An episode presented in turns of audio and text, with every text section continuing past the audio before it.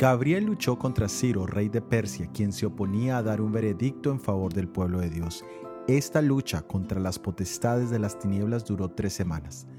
Todo lo que podía haber hecho el cielo en favor del pueblo de Dios se hizo, incluyendo la presencia de Miguel.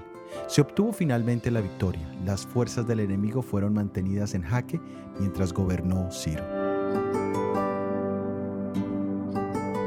El nombre Miguel aparece en la Biblia en pasajes apocalípticos en casos cuando Cristo está en conflicto directo con Satanás. Aquí, Miguel se lo describe como uno de los principales príncipes. Posteriormente se lo describe como el protector especial de Israel en el capítulo 12, versículo 1. No se declara exactamente su identidad aquí, pero un estudio cuidadoso con los otros pasajes lo identifica como Jesucristo. En Judas, versículo 9, se le llama el arcángel. Según Primera de Tesalonicenses 4:16, se relaciona con la voz del arcángel, con la resurrección de los santos en ocasión de la segunda venida de Jesucristo.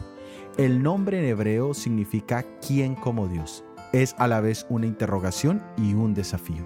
En vista de que la rebelión de Satanás es esencialmente un intento de usurpar el trono de Dios y ser semejante al Altísimo, el nombre Miguel es sumamente apropiado para aquel que ha emprendido la tarea de vindicar el carácter de Dios y refutar las pretensiones de Satanás.